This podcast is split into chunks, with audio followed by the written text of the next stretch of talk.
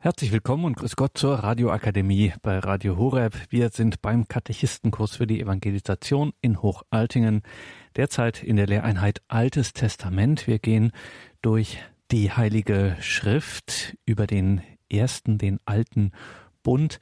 Und heute schauen wir ins alttestamentliche Buch der Richter. Genauer tut das für uns Nicole Katrin Rüttgers. Sie ist promovierte Theologin und wissenschaftliche Mitarbeiterin am Lehrstuhl für Altes Testament der Ludwig-Maximilians-Universität in München. Radioakademie bei Radio Horeb und Radio Maria. Im Katechistenkurs für die Evangelisation im Haus St. Ulrich in Hochaltingen sind wir im Alten Testament und das ist Vortrag Nummer 8 von Nicole Katrin Rüttgers aus München. Sehr geehrte Teilnehmer und Teilnehmerinnen des Katechistenkurs und sehr geehrte weite Hörerinnen und Hörer von Radio Horeb. Heute geht es in unserer Vortragsreihe um das Buch der Richter. Und ich möchte diesen Vortrag überschreiben mit Und jeder tat, was er wollte.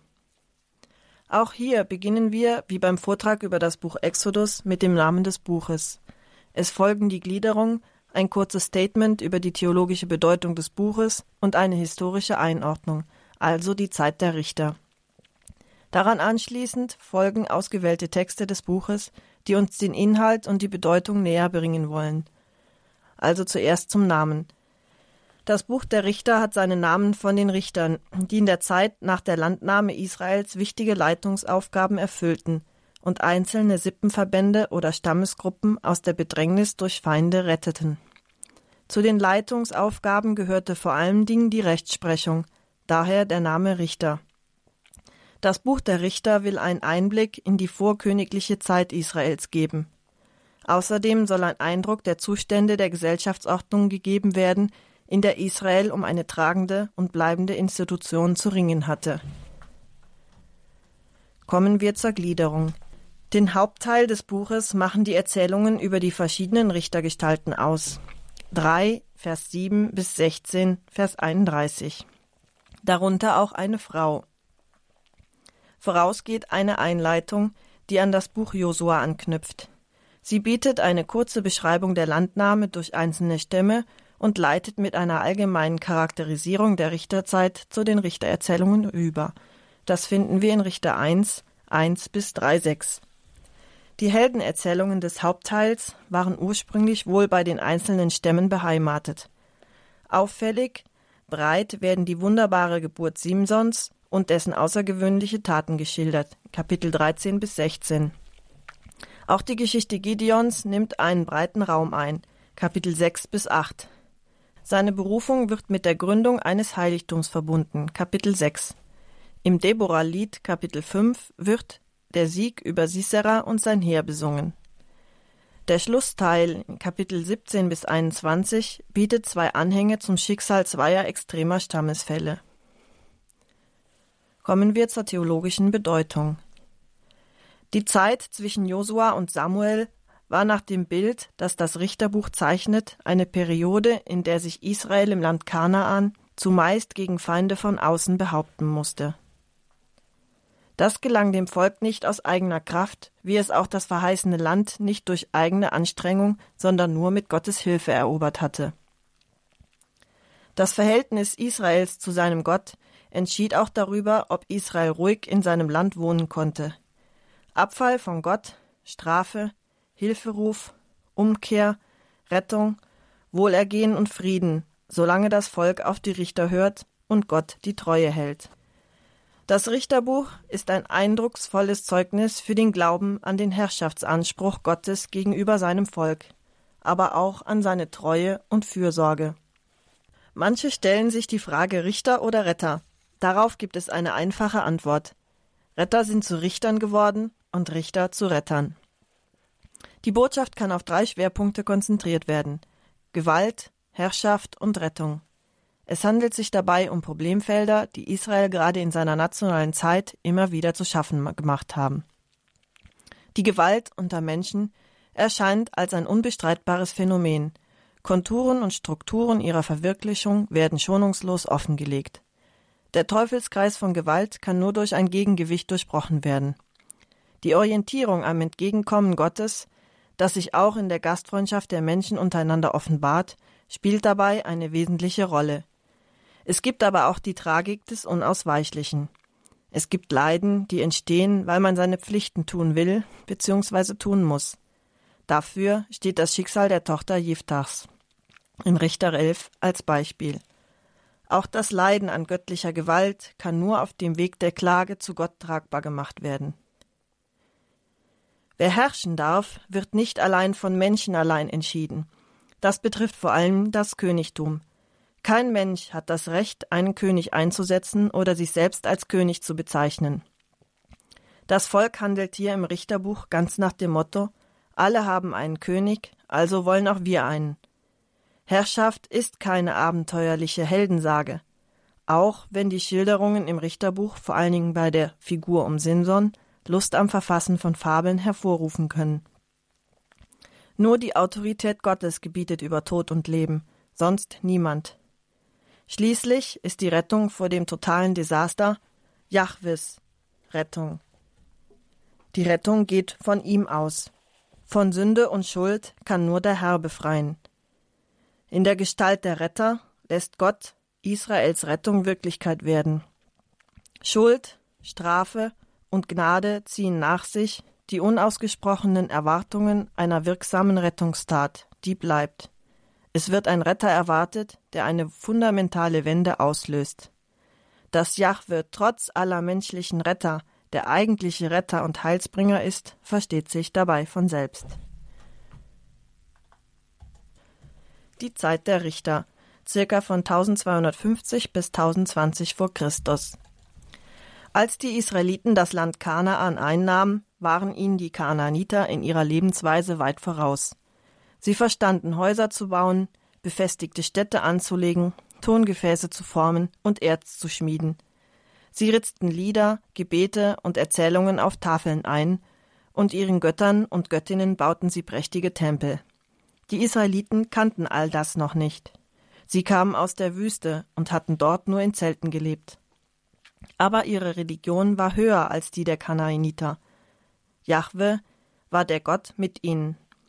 Er hatte sie aus Ägypten, aus der Knechtschaft herausgeführt und ihnen die zehn Gebote als Leitfaden für das tägliche Miteinander gegeben. Als sie nun aber anfingen, die Lebensweise der Kanaaniter nachzuahmen, begingen sie die Torheit, auch ihre Religion nachzuahmen. Die Israeliten waren bis jetzt wandernde Hirten gewesen. Die Kaananiter dagegen waren seit langer Zeit Bauern. Sie bebauten die fruchtbaren Ackererden Palästinas und lebten in Wohlstand. Die Israeliten meinten, die Kaananiter hätten diesen Wohlstand ihrem Hauptgott, dem Baal, zu verdanken, der ihre Ernten segne. Als sie jetzt selber Bauern wurden, dachten sie, Baal sei der Gott der Bauern, Jahwe sei nur der Gott der Hirten. Und sie glaubten, wenn wir Baal verehren, wird er auch uns segnen und auch uns Wohlstand schenken. Darum fingen sie an, Baal zu huldigen. Und jeder tat, was er wollte. Jahwe konnte diesem Treiben nicht ungesehen zuschauen und strafte sie dafür. So sollten sie lernen, dass er auf der ganzen Welt der einzige Gott und Retter ist. Schauen wir uns nun einige Texte aus dem Buch der Richter an. Beginnen wir mit Deborah, der Sieg über Sisera, Richter 4, 1 bis 7 und die Verse 12 bis 16. Nach dem Tod Ehuds taten die Israeliten wieder, was dem Herrn missfiel. Und der Herr überließ sie der Gewalt Jabins, des Königs von Kanaan, der in Hazor herrschte. Sein Heerführer war Sisera, der in Haroshet Goyim wohnte. Da schrien die Israeliten zum Herrn, denn Jabin hatte 900 eiserne Kampfwagen, und er unterdrückte die Israeliten 20 Jahre lang. Deborah in jener Zeit war Deborah eine Prophetin, die Frau des Lapidot, Richterin in Israel. Sie saß unter der Deborah-Palme zwischen Rama und Bethel im Gebirge Ephraim, und die Israeliten kamen zu ihr mit ihren Streitigkeiten. Sie sandte Boten zu Barak, dem Sohn Abioams, aus Kedesh in Naphtali, ließ ihn holen und sprach zu ihm, siehe, was der Herr, der Gott Israels, befiehlt. Auf, zieh zum Berg Tabor und nimm dir zehntausend Mann von den Söhnen Naphtalis und von den Söhnen Sebulons. Ich werde Sisera, den Heerführer Jabins, zu dir an den Bach Kishon heranrücken lassen, und ich werde ihn in deine Hand geben.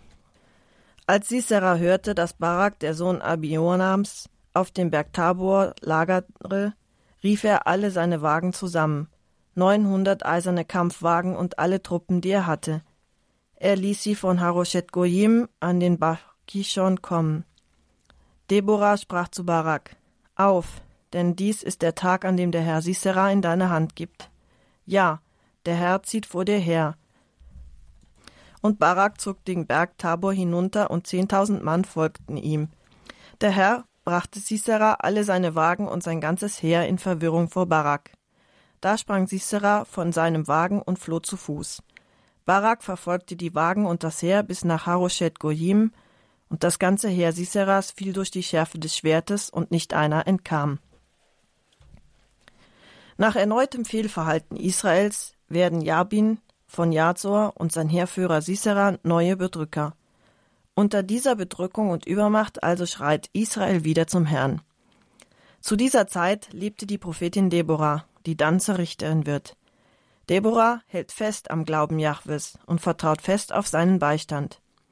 Jahwe versetzt Sisera und dessen Streitmacht also in Verwirrung, so dass Barak die Flüchtigen verfolgen und vernichten kann. Es fällt auf, dass das Fehlverhalten Israels sofort nach Eingang der Todesnachricht von Ehud einsetzt. Dann folgt immer wieder das gleiche Schema. Der Herr liefert sie der Gewalt eines neuen Unterdrückers aus.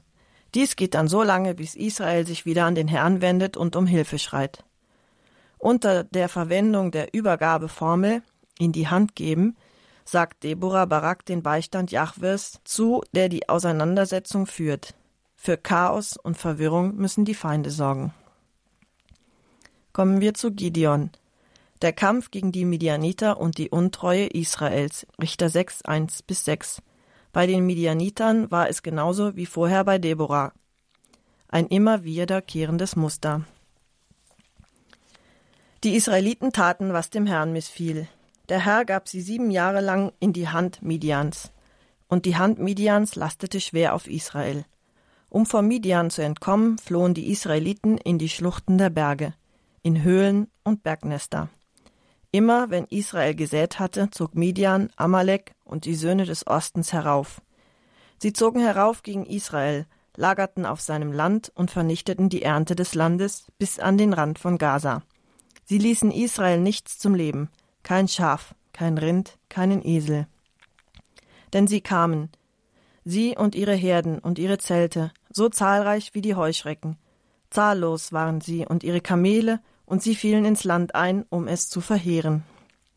So brachte Midian Israel in großes Elend, und die Israeliten schrien zum Herrn. Als die Israeliten wegen Midian zum Herrn schrien, da sandte der Herr einen Propheten zu den Israeliten, der zu ihnen sprach. So spricht der Herr, der Gott Israels. Ich habe euch heraufgeführt aus Ägypten und euch herausgebracht aus dem Haus der Knechtschaft. Ich habe euch befreit aus der Hand der Ägypter und aus der Hand aller, die euch bedrängen. Ich habe sie vor euch her vertrieben. Ich habe euch ihr Land gegeben. Und ich habe zu euch gesagt, ich bin der Herr, euer Gott. Ihr sollt nicht die Götter der Amoriter verehren, deren Land ihr bewohnt. Aber ihr habt nicht auf meine Stimme gehört. Nach erneutem Abfall bedrängen die Midianiter Israel, das sich in den Bergen verschanzt hat. Midian dürfte ihnen noch aus dem Buch Exodus bekannt sein. Dorthin floh Mose vor dem Pharao und lernte seine Frau Sipora kennen und weidete später die Herde seines Schwiegervaters Jitro, als Gott ihm im Dornbusch erschien. Sie erinnern sich. Die Midianiter kommen in Scharen und entziehen den Israeliten die Grundlage zum Leben. Auf den Notschrei Israels hin sendet Jahwe einen Propheten mit einem Jahwe-Wort, das an die Heilstaten Jahwes und die fehlende Antwort Israels erinnert. Zum zweiten Mal hören wir nun, und die Israeliten taten, was dem Herrn missfiel. Einen Ausweg gibt es aber immer, nämlich die Umkehr. Gott lässt sein Volk nicht allein und sendet einen Beistand, einen Propheten, und erinnert an seine Heilstat. Das Motiv dürfte Ihnen bekannt vorkommen. Wir haben in unserem letzten Vortrag das Buch Exodus behandelt und gesehen, dass der Auszug aus Ägypten ein bzw. das Ereignis ist, das im Judentum eine sehr große Bedeutung erhalten hat. Innerhalb der Bibel wird immer wieder auf die Rettungstat Jahwes hingewiesen. Wann geschieht das? Immer dann, wenn sich das Volk von seinem Gott abgewandt und anderen Göttern zugewandt hat. Wir haben es eben in der Einleitung schon gehört. Israel hat sich zu sehr von den Völkern beeinflussen lassen und ist von seinem Weg und seinen Prinzipien abgekommen. Schauen wir uns nun die Berufungsgeschichte Gideons an. Einiges dürfte Ihnen vielleicht aus der Berufungsgeschichte des Mose bekannt vorkommen. Richter 6, 11 bis 14. Es kam der Engel des Herrn und setzte sich unter die Terebinte von Ophra, die den Abisriter Joasch gehörte. Gideon, sein Sohn, drosch gerade Weizen in der Kälte, um ihn vor Midian in Sicherheit zu bringen. Da erschien ihm der Engel des Herrn und sprach zu ihm: Der Herr sei mit dir, starker Held. Gideon antwortete ihm: Vergib, mein Herr. Wenn der Herr mit uns ist, warum hat uns all das getroffen? Wo sind alle die Wundertaten, von denen uns unsere Väter erzählen, wenn sie sagen: Hat uns der Herr nicht aus Ägypten heraufgeführt? Und nun hat der Herr uns verlassen und in die Hand Midians gegeben. Da wandte sich der Herr zu ihm und sprach: Geh und befreie Israel mit deiner Kraft aus der Hand Midians. Bin ich es nicht, der dich sendet? Gideons antwortete ihm Vergib, mein Herr. Wie soll ich Israel retten? Meine Sippe ist die schwächste in Manasse, und ich bin der geringste im Haus meines Vaters. Der Herr sprach zu ihm Ich werde mit dir sein, und du wirst Midian schlagen, als ob es nur ein einziger Mann wäre. Gideon sprach zu ihm Wenn ich in deinen Augen Gnade gefunden habe, dann gib mir ein Zeichen, dass du es bist, der mit mir redet. Geh doch nicht fort von hier, bis ich wiederkomme. Meine Gabe will ich bringen und vor dir niederlegen. Er antwortete, Ich bleibe, bis du wiederkommst. Gideon ging hin, bereitete ein Ziegenböckchen und aus einem Maß Mehl machte er ungesäuerte Brote. Das Fleisch gab er in einen Korb und die Brühe in einen Topf.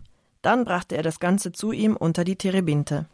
Als er herantrat, sprach der Engel des Herrn zu ihm: Nimm das Fleisch und die ungesäuerten Brote, leg sie auf den Felsen und gieß die Brühe weg. Gideon tat es. Da streckte der Engel des Herrn das Ende des Stabes aus, den er in der Hand hielt, und berührte das Fleisch und die ungesäuerten Brote. Feuer entsprang aus dem Felsen. Es verzehrte das Fleisch und die ungesäuerten Brote. Und der Engel des Herrn verschwand. Da sah Gideon, dass es der Engel des Herrn gewesen war, und er sprach: Ach, mein Herr, habe ich also den Engel des Herrn gesehen von Angesicht zu Angesicht? Der Herr antwortete ihm, Friede sei mit dir, fürchte dich nicht, du sollst nicht sterben. Und Gideon errichtete dort einen Altar für den Herrn und nannte ihn Der Herr ist Friede. Dieser Altar steht in Ophra, der Stadt der Abjesriter, noch bis auf den heutigen Tag. Mit der Ankunft des Engels wird eine Geschichtswendung angedeutet. Der Engel Jahwes begegnet Gideon und spricht ihm die Berufung zum Retter zu. Auf seinen Einwand hin, sieh doch, meine Tausendschaft ist die schwächste in Manasse und ich bin der jüngste im Haus meines Vaters, empfängt Gideon eine erneute Sendung. Er bittet aber um ein Zeichen. Gideon bereitet also ein Gastmahl zu, das der Engel Jahwes berührt, worauf das Feuer das Opfer verzehrt. Gideon erkennt die Wirksamkeit Jahwes und errichtet einen Altar. Der Dialog zwischen dem Engel und Gideon spiegelt eine Notlage wider, die am Mitsein Jahwes zweifeln lässt. Der Rettungsauftrag mündet in einer ausdrücklichen Sendung, wird aber mit einer klagenden Frage und einem folgenden Einwand beantwortet. Die Zusage des Mitseins ist mit einer erneuten Beauftragung verbunden. Dem Auftrag Gottes kann Gideon oder kann niemand entfliehen. Der Erweis der Gastfreundschaft umfasste damals eine Fleischspeise und Brote. Diese Mahlzeit wurde hier zu einer Art Opfer. Die Zerstörung des Baal-Altars. Weiter in Kapitel 6, Vers 25 bis 31. In jener Nacht sagte der Herr zu Gideon: Nimm das Rind deines Vaters, den siebenjährigen fetten Farren, reiß den Altar des Baal nieder, der deinem Vater gehört, und den Kultfall daneben hau um. Bau einen Altar für den Herrn, deinen Gott, auf der Höhe der Burg hier, entsprechend der vorgeschriebenen Ordnung. Nimm den fetten Farren und bring ihn mit dem Holz des Kultpfahls, den du umhaust, als Brandopfer dar. Da nahm Gideon zehn seiner Knechte und tat, was der Herr zu ihm gesagt hatte. Weil er sich aber vor seiner Familie und den Leuten der Stadt fürchtete, es bei Tag zu tun, tat er es bei Nacht. Als die Einwohner der Stadt am Morgen aufstanden, sahen sie, dass der Altar des Baal zerstört, der Kultpfahl daneben umgehauen und der fette Farren auf dem neu erbauten Altar geopfert war. Da sagten sie zueinander, wer hat das getan? Sie suchten und forschten nach und stellten fest, Gideon, der Sohn des Joasch, hat es getan.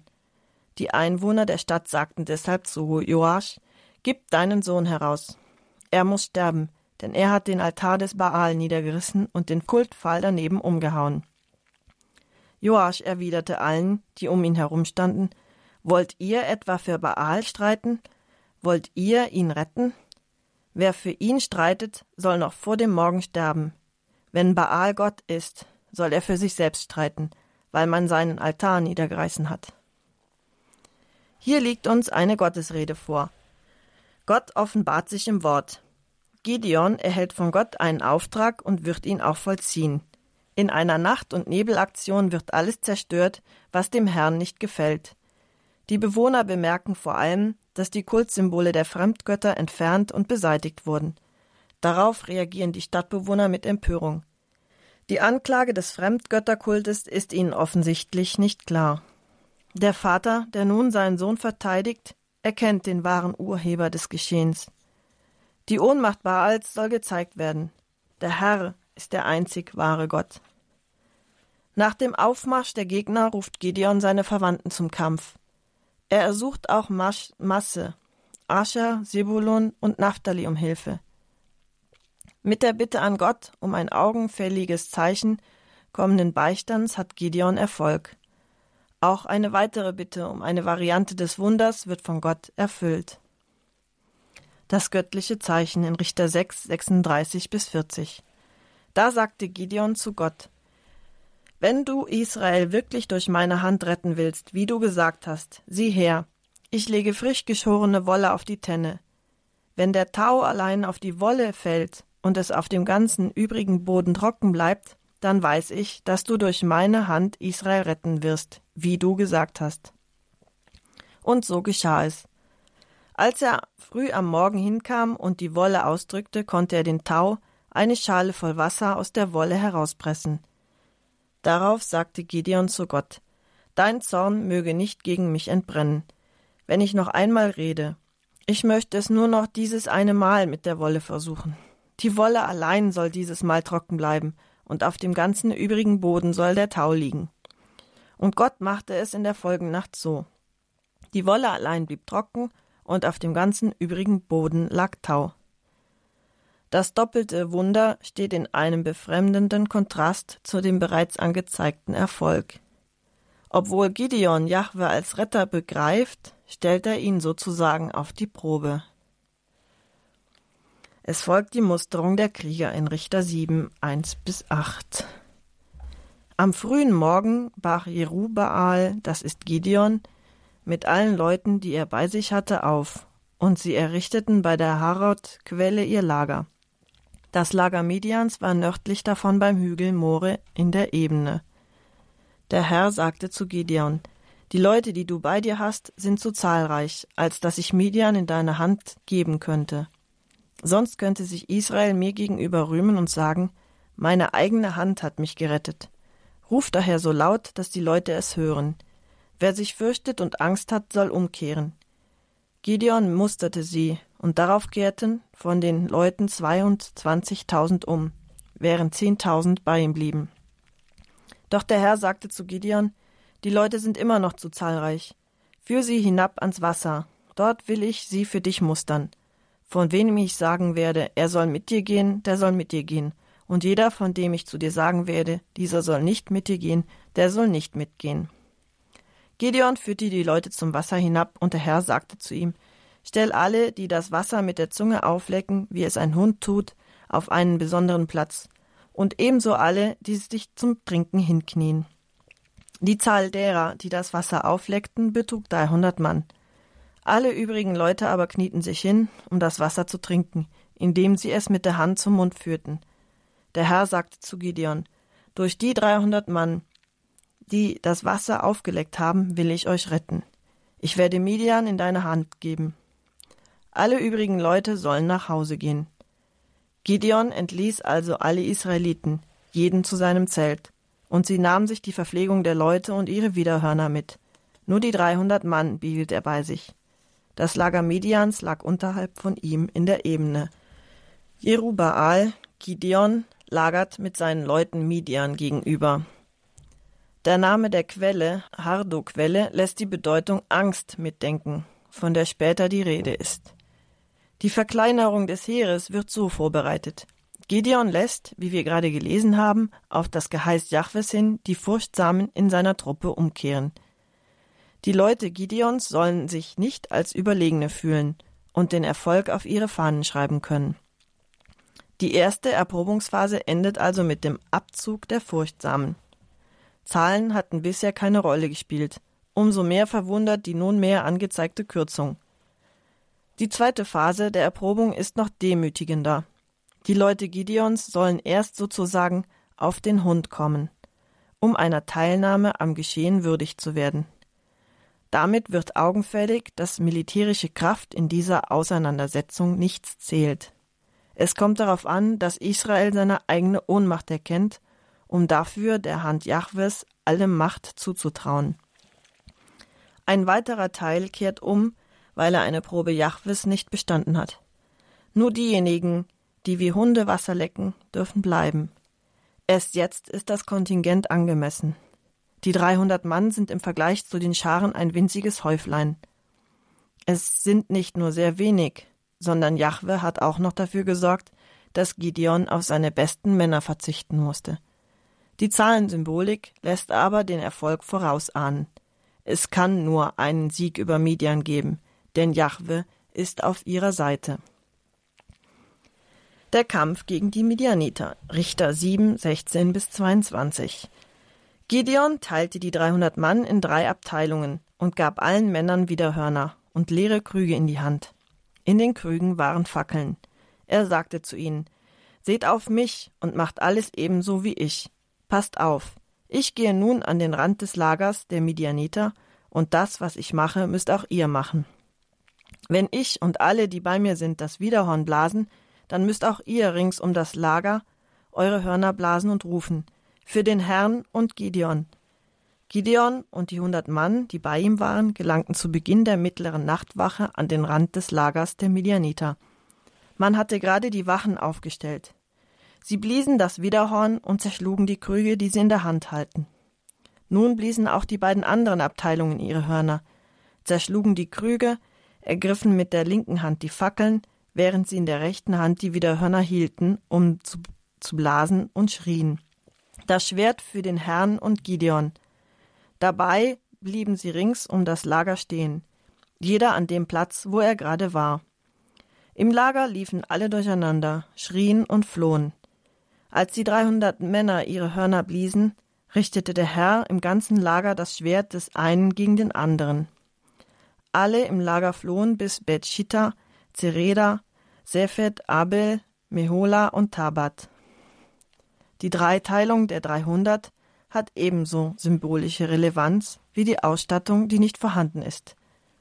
Widerhörner sind Wirkzeichen zur Überwindung des Chaos. Die Funktion der Krüge wird erst nachher deutlich. Wie auch sonst in der Nachbarschaft Israels können zerschlagene Gefäße magische Vernichtung des Feindes symbolisieren. Die Fackeln dagegen künden den Sieg des Lichtes über die Finsternis. Die Rolle Gideons ist nicht die Rolle eines Armeeführers, weil keine Waffen verwendet werden. Wie bei der Eroberung Jerichos in Josua 6 dirigiert Jahwe das Geschehen.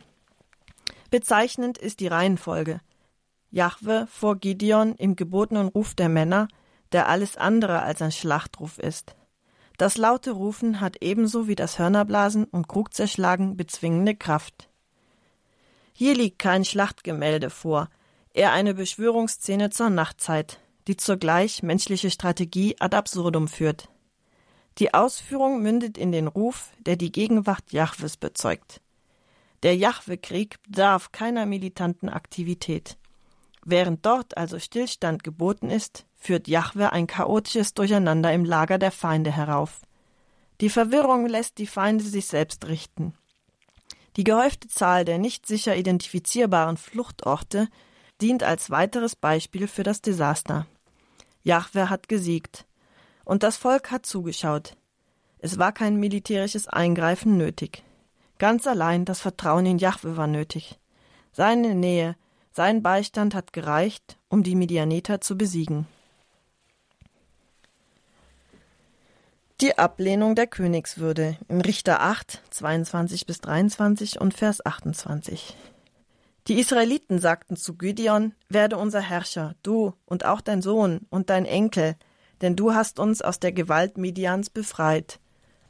Aber Gideon antwortete ihnen, ich will nicht über euch herrschen, und auch nicht mein Sohn soll über euch herrschen. Der Herr soll über euch herrschen. Midian aber war von den Israeliten gedemütigt so dass es sein Haupt nicht mehr erheben konnte. Das Land hatte dann 40 Jahre lang Ruhe, so lange Gideon lebte. Dem Verlangen Israels, Gideon solle Herrscher werden, verwehrt sich Gideon mit dem Hinweis auf Jahwe. Der Ausdruck Herrscher sein impliziert nicht zwingend auch das Königsein, von dem es sich terminologisch wohl bewusst abhebt. Aber auch einen solchen Anspruch auf ein unspezifisches Regieren widersetzt sich Gideon, weil nur Jahwe als der ureigentliche Rettergott die wahre Autorität zum Herrschersein besitzt. Die Einzigartigkeit und Herrschermacht Gottes kann durch keine irdische Regierung oder durch kein Königtum verglichen werden.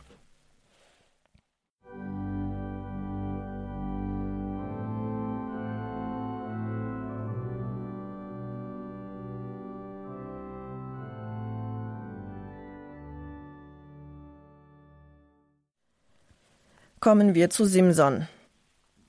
Nach erneutem Abfall Israels sind jetzt die Philister am Zuge. Wir machen gerade einen Sprung von Gideon zu Simson. An erster Stelle gebe ich einen kurzen Abriss der Geschichte, bevor wir wieder in den Text hineinschauen. Die Frau des Danitas Manoach erhält durch einen Boten Jahwes die Ankündigung der Geburt eines Sohnes. Indem sie zur Enthaltsamkeit verpflichtet wird, soll ihr Sohn als ein Geweihter Gottes zum Befreier werden. Die Frau informiert ihren Mann von der Botschaft. Der Daniter bittet um weitere Erläuterungen. Eine zweite Verkündigung wird dem Ehepaar zuteil. Der Gottesbote erneuert die an die Frau gerichteten Auflagen. Eine Einladung zur Mahlzeit lehnt der Gottesbote ab, lässt aber ein Brandopfer zu. Der Bitte um die Offenbarung seines Namens kommt er nach im Brandopfer erkennt also das Ehepaar die Identität des Boten Jahwes. Hören wir nun den Anfang der Geschichte.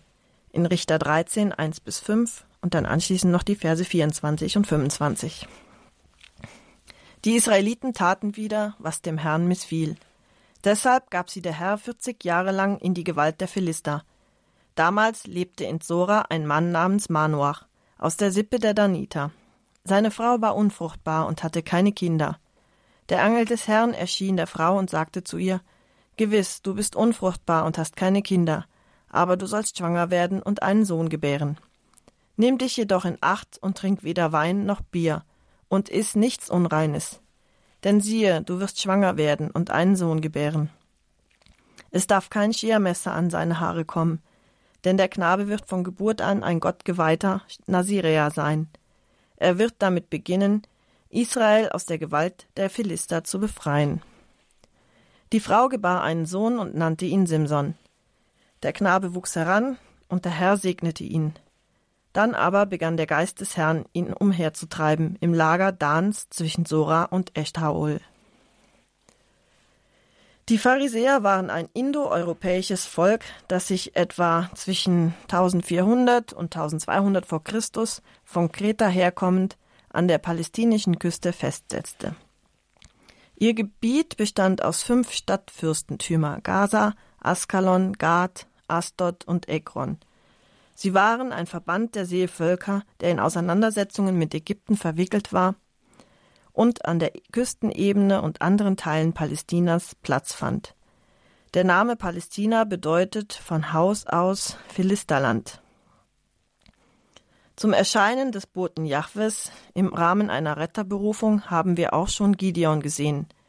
Im Folgenden sind Manuachs Frau und Manuach selbst nur Adressaten der Verkündigungsräte, nicht Berufene. Hier kann man gut die Geburtsankündigung an Maria als Vergleich heranziehen.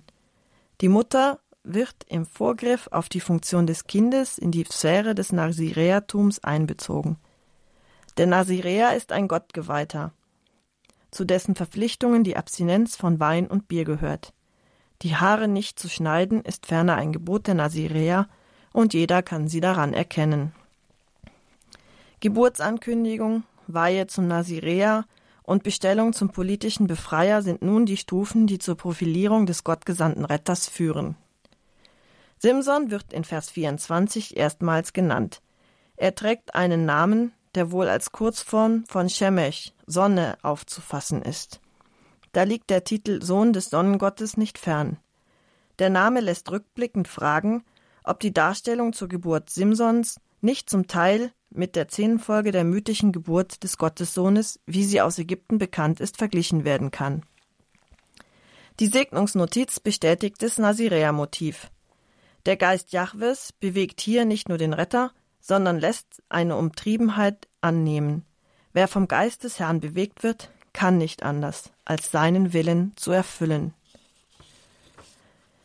Im folgenden Abschnitt lernt Simson eine junge Philisterin kennen.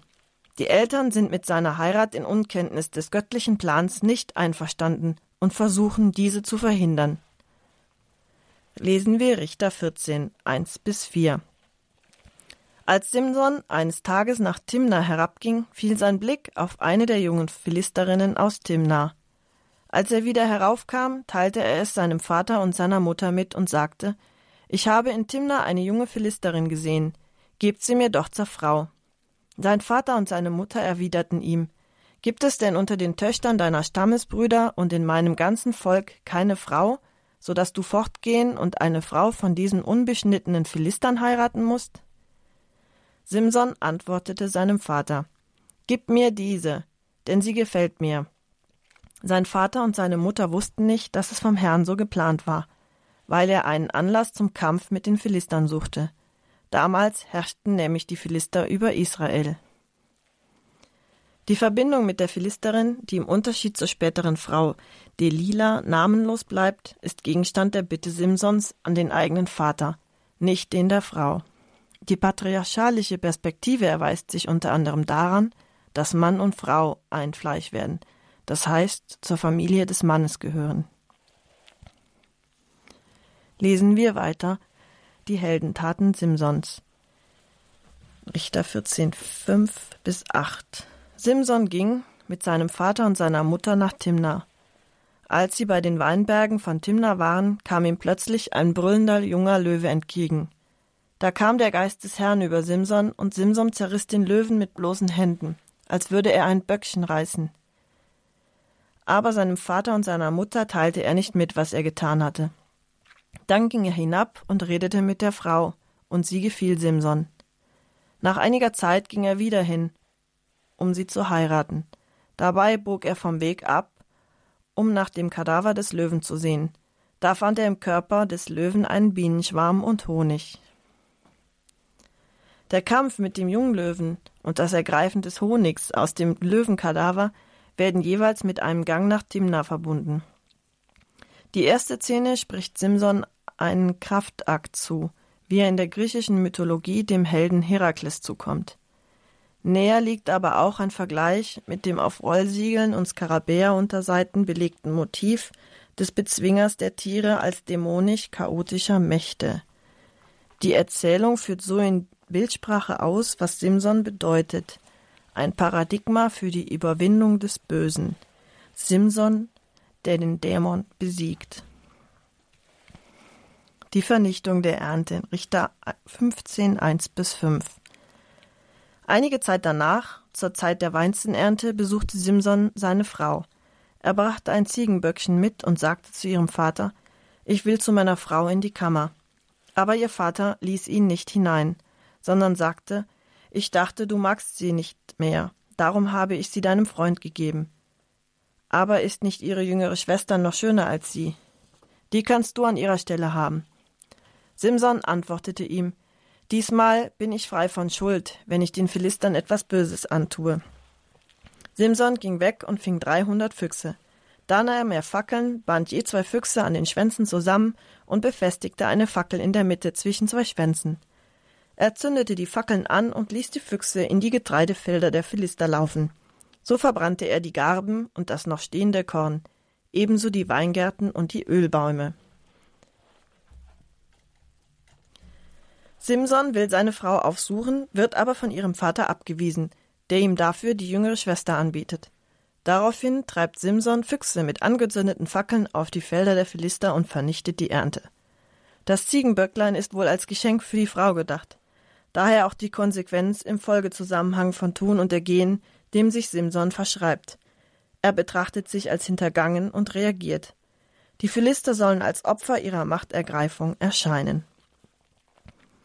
Die Philister zogen nach Juda herauf, schlugen dort ihr Lager auf und besetzten die Gegend von Lehi. Die Männer von Juda fragten sie, warum seid ihr gegen uns gezogen? Sie antworteten, wir sind heraufgekommen, um Simson gefangen zu nehmen und es mit ihm so zu machen, wie er es mit uns gemacht hat. Da zogen dreitausend Männer aus Juda zur Felsenhöhe von Etam hinab und sagten zu Simson, Weißt du nicht, dass die Philister unsere Herren, Herren sind? Was hast du uns da angetan? Er antwortete ihnen, wie sie es mit mir gemacht haben, so habe ich es mit ihnen gemacht. Sie erwiderten ihm, wir sind herabgekommen, um dich zu fesseln und in die Gewalt der Philister zu geben. Simson sagte zu ihnen, schwört mir, dass ihr selber nicht über mich herfallen werdet. Sie antworteten ihm, nein, wir wollen dich nur fesseln und in ihre Gewalt geben, aber töten wollen wir dich nicht. Sie fesselten ihn also mit zwei neuen Stricken und führten ihn aus der Felsenhöhle weg. Als er nach Lei hinaufkam und die Philister ihm mit Triumphgeschrei entgegenliefen, kam der Geist des Herrn über ihn. Die Stricke an seinen Armen wurden wie Fäden, die vom Feuer versenkt werden, und die Fesseln fielen von seinen Händen. Er fand den noch blutigen Kinnbacken eines Esels, ergriff ihn mit der Hand und erschlug damit tausend Männer. Die Philister sammeln sich bei Lehi und erklären den Judäern ihre Absicht, Simson zu töten. Männer aus Juda begeben sich daraufhin zu Simson, um ihn zu fesseln und auszuliefern. Simson lässt sich die Fesseln anlegen, kann sie aber in Gegenwart der Philister abstreifen. Mit einem Eselskinnbacken erschlägt er tausend Mann. Der Durst treibt Simson zu seinem Hilferuf an Jahwe, worauf sich eine Quelle auftut. Simson ist anschließend 20 Jahre Richter. Der Held, der die Stricke zerreißt und ein Blutbad anrichtet, ist wiederum mit der Herakles-Figur vergleichbar. Hier jedoch bewirkt der Geist Jahwes eine Befreiung, so dass Simson nicht wie ein Entfesselungskünstler dasteht. Der Kinnbacken eines Esels dient in Primitivurkunden oft als Waffe. Hier erinnert der Vorgang an das ikonografische Motiv des Schlagens der Feinde, wobei häufig ein Sichelschwert gegen den Gegner geführt wird. Die Ägypter haben die Waffe ihrer Form wegen mit dem Rindervorderschenkel verglichen und entsprechend benannt. Auch der Eselskinnbacken kann ähnlich gedeutet werden, mag hier aber auch als alternative Waffe des Heroes analog zu dem Ochsenstecken als Lanze zu betrachten sein. Dazu gilt der Esel als Feind des Sonnengottes, so dass der Sonnenmann Simson hier zugleich ein mythologisches Gegenüber entmachtet. Simson in Gaza, Richter 16 als Simson eines Tages nach Gaza kam, sah er dort eine Dirne und ging zu ihr. Als man den Leuten von Gaza berichtete, Simson ist hier, suchten sie überall nach ihm und lauerten ihm die ganze Nacht am Stadttor auf. Die ganze Nacht über verhielten sie sich still und sagten, wir warten bis zum Morgengrauen, dann bringen wir ihn um. Simson aber schlief bis gegen Mitternacht. Dann stand er auf, packte die Flügel des Stadttors mit den beiden Pfosten und riss sie zusammen mit dem Riegel heraus. Er lud alles auf seine Schultern und trug es auf den Gipfel des Berges, der Hebron gegenüber liegt. Die Stadttor-Episode dient zur Eröffnung einer weiteren Szenenfolge, in der Gaza als Schauplatz dominiert. Die Demonstration außergewöhnlicher Kraft provoziert die Frage nach Grund und Dauer dieser Fähigkeit. Dass gerade Gaza Schauplatz des gewaltigen Zugriffs wird, erinnert an die ägyptische Titulatur. Wie der Pharao als große Sonne Ägyptens die Stadt gepackt hat, kann der Sonnenmann Simson an Gaza seine Dominanz erweisen. Der Gipfel im Gegenüber von Hebron wird nicht namentlich genannt. Dabei geht es nicht um die lokale Fixierung, sondern um den Kraftakt, der Simson wiederum in die Nähe des Sonnengottes Shamash stellt. Simson nimmt also an beiden Kulturen teil. Simson und Delila. Danach verliebte sich Simson in eine Frau im Tal Sorek, sie hieß Delila.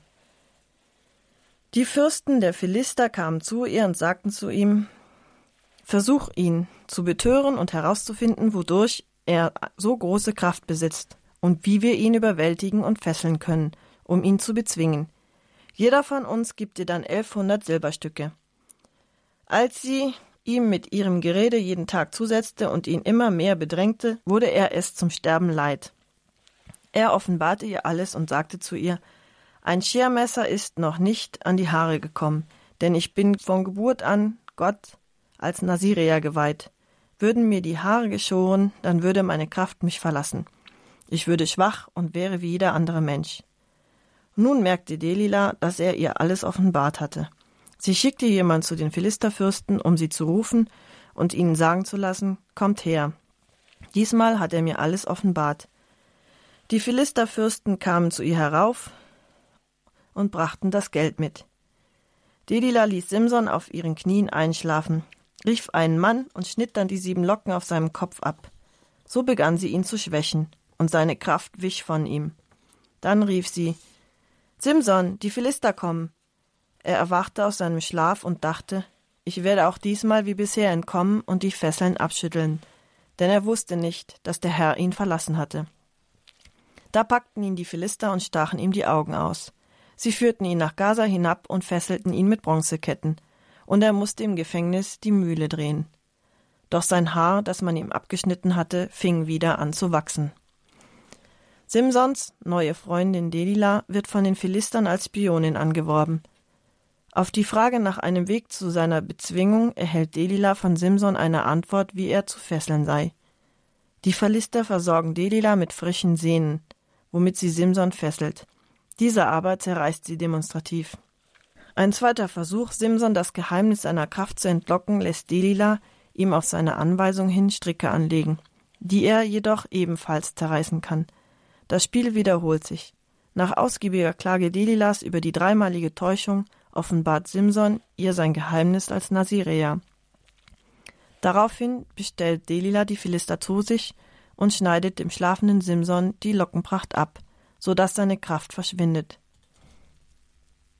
Die Philister bemächtigen sich nun des nunmehr kraftlosen Simson und setzen ihn in Gaza gefangen. Das Haar Simsons beginnt jedoch wieder zu wachsen. Delila ist eine aktive Gegenspielerin des Helden, und ihr Name wirft Licht auf den Geschehensablauf. Herabbaumelnde Locke. Delila erscheint als geschickte Versucherin, die ihren Partner bildlich gesprochen in Sterbensnot bringt. Der Umstand, dass die Philister den Helden zwar blenden und einkerkern, aber nicht sofort töten, leitet die Wende ein. Das Fesseln mit Bronzeketten erinnert an die zuvor vergeblichen Bändigungsversuche. Der Schlusssatz signalisiert, dass die totale Ausschaltung Simsons auch diesmal nicht gelingen wird. Lesen wir noch den Schluss. Gefangenschaft und Tod Simsons Richter 16, 23 bis 31. Die Fürsten der Philister versammelten sich, um ihrem Gott Dagon ein großes Opfer darzubringen und ein Freudenfest zu feiern. Sie sagten, unser Gott hat unseren Feind Simson in unsere Gewalt gegeben. Als das Volk Simson sah, priesen sie ihren Gott und sagten, unser Gott hat unseren Feind in unsere Gewalt gegeben, ihn, der unser Land verwüstet hat, der so viele von uns erschlagen hat. Als sie guter Dinge waren, sagten sie, ruft Simson her, wir wollen unseren Spaß mit ihm treiben. Und sie ließen Simson aus dem Gefängnis holen, damit er ihr Spaßmacher sei. Sie stellten ihn zwischen die Säulen. Simson aber sagte zu dem Jungen, der ihn an der Hand führte, Lass mich los. Ich will die Säulen betasten, von denen das Haus getragen wird, und mich daran lehnen. Das Haus war voll von Männern und Frauen. Alle Fürsten der Philister waren da, und auf dem Flachdach saßen etwa 3000 Männer und Frauen. Sie alle wollten Simson als Spaßmacher sehen. Simson aber rief zum Herrn und sagte: Herr und Gott, denk doch an mich und gib mir nur noch dieses Mal eine Kraft, mein Gott, damit ich an den Philistern Rache nehmen kann, wenigstens für eines von meinen beiden Augen. Dann packte Simson die beiden Mittelsäulen, von denen das Haus getragen wurde, und stemmte sich gegen sie, gegen die eine mit der rechten Hand und gegen die andere mit der linken Hand. Er sagte, so mag ich denn zusammen mit den Philistern sterben. Er streckte sich mit aller Kraft, und das Haus stürzte über den Fürsten und über allen Leuten, die darin waren, zusammen. So war die Zahl derer, die er bei seinem Tod tötete, größer als die, die er während seines Lebens getötet hatte. Seine Brüder und die ganze Familie seines Vaters kamen herab. Sie holten ihn, brachten ihn heim und begruben ihn zwischen Sora und Eshtaol im Grab seines Vaters Manoach. Simson war zwanzig Jahre lang Richter in Israel. Die Philister veranstalteten ein Siegesfest zu Ehren ihres Gottes Dagon, der Simson in ihre Hand gegeben hat. Simson, der beim Festgelade die Attraktion schlechthin sein soll, findet seinen Platz zwischen den Säulen des mit Festteilnehmern überbesetzten Versammlungshauses. Simson bittet Jahwe um Hilfe und drückt gegen die tragenden Mittelsäulen des Hauses. Das Haus stürzt ein und Simson nimmt alle Insassen mit sich in den Tod. Simson wird nach 20-jähriger Richterzeit im Grab seines Vaters begraben. Das Rätsel um die Verwurzeln der geheimnisvollen Gewalt wird auf die Initiative Jahwes zurückgeführt. Die Kraft des siebenlockigen Helden Simsons gründet in der Kraft Jahwes. Dagon war der Hauptgott der Philister. Selbstgewissheit und Übermut der Philister werden um des Kontrasts willen betont, der umso größer ausfällt, als der soeben noch ausgeblendete Gefangene zur Unterhaltung der Festteilnehmer dienen soll. Auch dieser Erzählzug bleibt nicht ohne Hinweis auf das bevorstehende Desaster. Der blinde Sänger kann etwa in Ägypten zur Harfe die Vergänglichkeit des Lebens beklagen und trotzdem zum Genießen des Augenblicks aufrufen. Simsons Platz zwischen Säulen lässt an eine Hauskonstruktion denken, die, wie die Eisenzeit gut belegt, einen überdachten Innenteil mit Konstruktionspfeilern aufweist. Die außerordentlich hohe Zahl der Zuschauer auf dem Dach tut sein Übriges, um die Spannung zu erhöhen. Das Bittgebet Simsons ist eher ein Beschwörungsruf. Es lässt nicht Jahwes Willen geschehen, sondern fordert ein Gedenken als aktiven Eingriff Gottes, der zugleich ein Racheakt sein soll. Jahwe ist hier Adresse eines Wunsches nach einem Befreiungsschlag, wie er sich in menschlicher Notsituation immer wieder äußert. Simsons Bitte ist daher kein mustergültiges Gebet, sondern eher spiegelbildliche Äußerung eines Betroffenen, der menschlich, allzu menschlich reagiert. Das sich Stemmen Simsons gegen die Säulen zu beiden Seiten kommt der Pose des Herrn der Tiere nahe, der die Repräsentanten des Chaos bezwingt. Hier kommt noch hinzu, dass die Säulen in der Bildsprache Garanten der Ordnung und Stabilität sind. Dass gerade sie vom Helden zerstört werden, macht dessen erneute Wirkkraft überdeutlich. Zusammenfassung Das Buch der Richter und die Israeliten, was nicht recht war in den Augen des Herrn, oder und jeder tat, was er wollte. Wir haben gesehen Deborah und der Sieg über Sisera, Gideon, der Kampf gegen die Medianiter. Simson, die Ankündigung der Geburt, seine Heldentaten. Simson und Delila, Gefangenschaft und Tod Simsons. Die Israeliten taten, was dem Herrn missfiel. Sie vergaßen den Herrn ihren Gott und dienten den Baalen und den Kultpfählen. Da entbrannte der Zorn des Herrn gegen die Israeliten, und er lieferte sie der Gewalt des XY aus. So mussten die Israeliten x Jahre dem XY dienen. Als die Israeliten zum Herrn schrien, gab der Herr den Israeliten einen Retter, der sie befreite. Gideon oder Simson oder Deborah, wie wir gesehen haben. Der Geist des Herrn kam über den jeweiligen Berufenen und er sie wurde Richterin, Retterin in Israel. Er sie zog in den Kampf und der Herr gab XY in seine Hand. Und Simson, Gideon und Deborah unterwarfen XY. Darauf hatte das Land 40 Jahre Ruhe. Dann starb der Retter und wiederum taten die Israeliten, was dem Herrn missfiel. Dieses Schema lässt sich wie folgt darstellen. Abfall, Zorn des Herrn über Israel, Unterdrückung Israels durch ein Nachbarvolk, Dauer der Unterdrückung, Israel schreit zum Herrn, der Herr erweckt einen Retter, Befreiung durch den Retter mit umfassender Hilfe des Herrn, Ruhe, Tod des Retters. Und erneuter Abfall.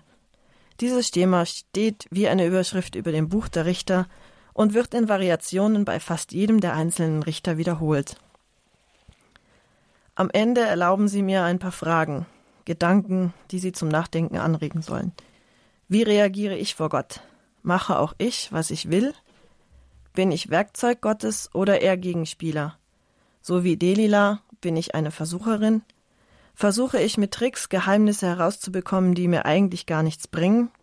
Bin ich auch von Übermut und Selbstüberschätzung voll, dass ich meine alles, alle Macht an mich reißen zu müssen? Und vergesse ich dabei den Urheber und Geber aller Macht? Wie steht es um mich? Bin ich treu? Egal, was auch immer Ihre Antworten sein werden, eines ist gewiss. Gott sendet seinen Retter, um uns zu retten. In Jesus Christus hat er den Retter geschickt, der uns schon alle erlöst hat. Seien wir dankbar für dieses Geschenk und überdenken wir einmal unser Handeln und Tun. Ich danke Ihnen nun für Ihr heutiges Zuhören und wünsche Ihnen noch einen schönen Abend und eine gute Woche. Bis zum nächsten Mal. Das war die Radioakademie bei Radio Horeb und Radio Maria. Im Alten Testament hörten wir heute Vortrag Nummer 8 im Rahmen des Katechistenkurses für die Evangelisation im Haus St. Ulrich in Hochaltingen. Es ging um das alttestamentliche Buch der Richter. Referentin Nicole Katrin Rüttgers, Theologin und wissenschaftliche Mitarbeiterin am Lehrstuhl für Altes Testament der Ludwig-Maximilians-Universität in München. Diesen Vortrag wie auch alle anderen Vorträge gibt es beim Radio Horeb CD-Dienst beziehungsweise in unserer Mediathek auf horeb.org online abzurufen. horeb.org. Und damit geht es auch mit großen Schritten auf 21.40 Uhr zu. Die Zeit, in der wir hier das Nachtgebet der Kirche, die komplett beten. Bleiben Sie dran und beten Sie mit. Alles Gute und gottesreichen Segen wünscht ihr Gregor Dornis.